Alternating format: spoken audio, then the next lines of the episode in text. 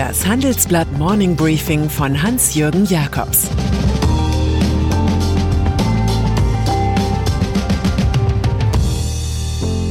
Guten Morgen allerseits. Heute ist Donnerstag, der 1. Oktober. Und das sind unsere Themen. Neue Regeln für Trump. Bewegung pro Atomkraft. EY wie Arthur Anderson. TV-Duell in den USA. Die Welt rätselt und Amerika greint darüber, wie die traditionelle Einrichtung eines TV-Duells zur Präsidentschaftswahl zu einem Fight Club übelster Sorte werden konnte. Es wirkte, als habe Donald Trump vorher Blut und Joe Biden Kamillentee getrunken. So breitet sich nun das Gefühl nationaler Peinlichkeit aus in einem Land, das sich als Führer der westlichen Welt begreift. Wie sich zeigt, konnten dessen Protagonisten nicht einmal die einfachsten Spielregeln demokratischer Streitkultur einhalten. Das sieht die parteiunabhängige Kommission für Präsidentschaftsdebatten auch so. Sie kündigt für die nächsten beiden Talkduelle neue Regeln an, um endlich für Ordnung zu sorgen. Es brauche andere Strukturen, womöglich bekommt der Moderator das Recht, Mikros abzudrehen. Trump hatte sich in der Debatte zudem nicht von weißen Rassisten distanziert und sich sogar an eine rechtsradikale Gruppe gewandt. Proud Boys, haltet euch zurück und haltet euch bereit. Ein paar Stunden später gab der Chaos-Präsident an, diese Gruppierung überhaupt nicht zu kennen. Dieselgate-Prozess. In Deutschlands Elite ist die Kategorie Teflon ein besonderer Fall für Analytiker. Es geht um Entscheidungsfiguren, an denen scheinbar kein Vorwurf haften bleibt, sodass sie einfach immer weiter am Amt kleben. Der langjährige Audi-Chef Rupert Stadler war dafür ein Beispiel. Stadler war ein Konzerngeschöpf mit früher engen Beziehungen zum Mutterkonzern VW und dessen Eigentümern. Am gestrigen Mittwoch rollte er im Mercedes in ein Nebengebäude der JVA München Stadelheim, um sich neben drei anderen im ersten deutschen Dieselgate-Strafprozess zu verantworten. Es droht ein Mammutverfahren. Stadler will zu den Vorwürfen aussagen, er habe seit September 2015 von den Dieselabgasbetrügereien gewusst und es dennoch zugelassen, dass mehr als 120.000 manipulierte Audis verkauft wurden. Das Gericht stellte bereits fest, es gehe hier nur um Unterlassung, was zur reduzierten Strafe führen kann. Wir halten fest, manchmal will man Unternehmer und bekommt Unterlasser. Teflon-Faktor hoch. Verkehrsminister Scheuer in der Politik ist der in seine Mautkapriolen verwickelte Bundesverkehrsminister Andreas Scheuer auch ein Mr. Teflon. Er hält und hält sich im Funktionsjob, obwohl ihn sein CSU-Parteichef Markus Söder nicht nur einmal öffentlich angezählt hat. Rund um den Untersuchungsausschuss des Bundestages zur Mautaffäre tritt nun einiges Interessantes zutage. Etwa, dass auch die Deutsche Telekom dafür gekämpft hatte, die Pkw-Maut zu organisieren, in Verbund mit der Lkw-Mautorganisation Toll Collect, an der sie damals beteiligt war. Doch die Telekom mit ihrem günstigen Angebot wurde ausmanövriert. Stattdessen durften dann die Firmen Eventim und Kapsch Kosten auf Toll Collect auslagern. Die Kunst der Gegenrede, die eine Ausrede ist, wird der alerte Scheuer heute bei der Einvernehmung im Untersuchungsausschuss sehr pflegen müssen. Teflonfaktor inzwischen gering. Pro-Atom-Demos. Es gibt in Deutschland immer noch Menschen, die vor Atommeilern demonstrieren, aber diesmal skandieren sie nicht Atomkraft nein danke, heute geht es um Atomkraft ja bitte. Egal ob in Brockdorf, Lingen, Gronde, Grundremmingen oder jetzt am kommenden Wochenende in Neckar-Westheim, an den bekannten Orten geht es den Protestierern um CO2-arme Energieproduktion. Initiiert wird der Rummel vom Verein Nuklearia.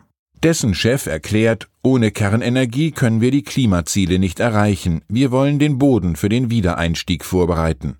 Auch Bill Gates oder VW-Chef Herbert Dies sind deswegen erklärte Nuklearfreunde. Doch die Betreiber E.ON, RWE, ENBW und Vattenfall, auf die es in diesem Fall ankommt, sehen das alles ganz anders. Für sie gibt es keinen Weg zurück vom beschlossenen Rückbau der Anlagen. Das Problem ihres Atommülls wurden sie schließlich mit der Zahlung von 24 Milliarden Euro los. Es kommentiert Harold Macmillan, einst Premier von Großbritannien. Die Vergangenheit soll ein Sprungbrett sein, aber kein Sofa.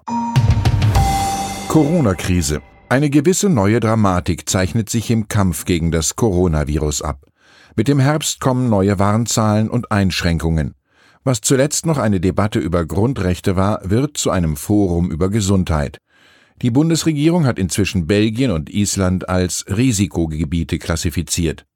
Eine de facto Reisewarnung gibt es auch für bestimmte Regionen in neun weiteren Ländern Europas, etwa für Wales oder Schottland. Offen gesteht Kanzlerin Angela Merkel bei allen Leistungen in der Pandemiebekämpfung Schwächen ein. Wir sind an vielen Stellen zu langsam. Man hänge bei der Digitalisierung hinterher, etwa in Verwaltung und Bildung. Wir haben schmerzlich gesehen, dass Schule und Kita nicht auf Stand sind. Sorge macht die aktuelle Entwicklung in Europa.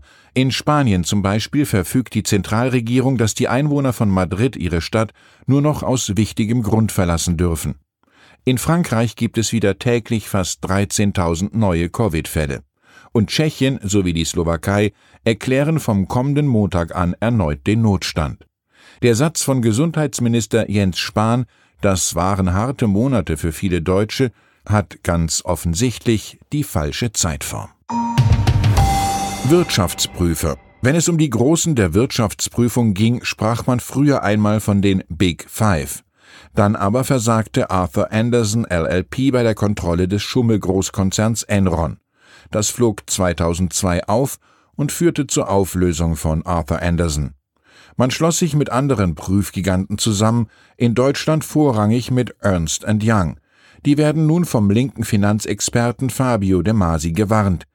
In einem Worst-Case-Szenario könnte EY seinen Arthur Anderson-Moment erleben. Dann würden aus den Big Four die Big Three. Anlass für so viel Skeptizismus sind jüngste Enthüllungen der Financial Times in Sachen Wirecard. Danach hatte ein interner Whistleblower bei EY schon 2016 vor möglichem Betrug in der Finanzfirma gewarnt. Auch hatte er von der versuchten Bestechung eines EY-Angestellten in Indien berichtet. Das steht in einem Spezialreport von KPMG, der erwähnt, dass EY den Vorwürfen nicht genügend nachgegangen sei. Die beschuldigte Prüffirma erklärt, die eigenen Mitarbeiter hätten immer professionell gehandelt. Papstaudienz und dann ist da noch Papst Franziskus, der sich bei der aktuellen Italienreise des US-Außenministers Mike Pompeo bewusst vor einer Audienz mit dem Gast drückt. Sie könnte mitten in der heißen Phase des US-Wahlkampfs als Parteinahme verstanden werden, erklärt der Vatikan. Zudem war man hier nicht gerade erbaut von der Kritik der Amerikaner am eigenen kirchlichen Geheimabkommen mit der Volksrepublik China. Es gilt seit fast zwei Jahren, regelt die einvernehmliche Ernennung von chinesischen Bischöfen und soll bald um zwei Jahre verlängert werden. Pompeo schrieb in einem Essay, der Vatikan setze seine moralische Autorität aufs Spiel. So kam es, dass der sendungsbewusste Außenminister diesmal nur auf einem Symposium am Heiligen Stuhl reden sowie mit zwei Kirchenfunktionären konferieren durfte. Der Papst blieb diesmal tabu für ihn. Ich wünsche Ihnen einen kommunikativ starken Tag. Es grüßt Sie herzlich Hans-Jürgen Jakobs.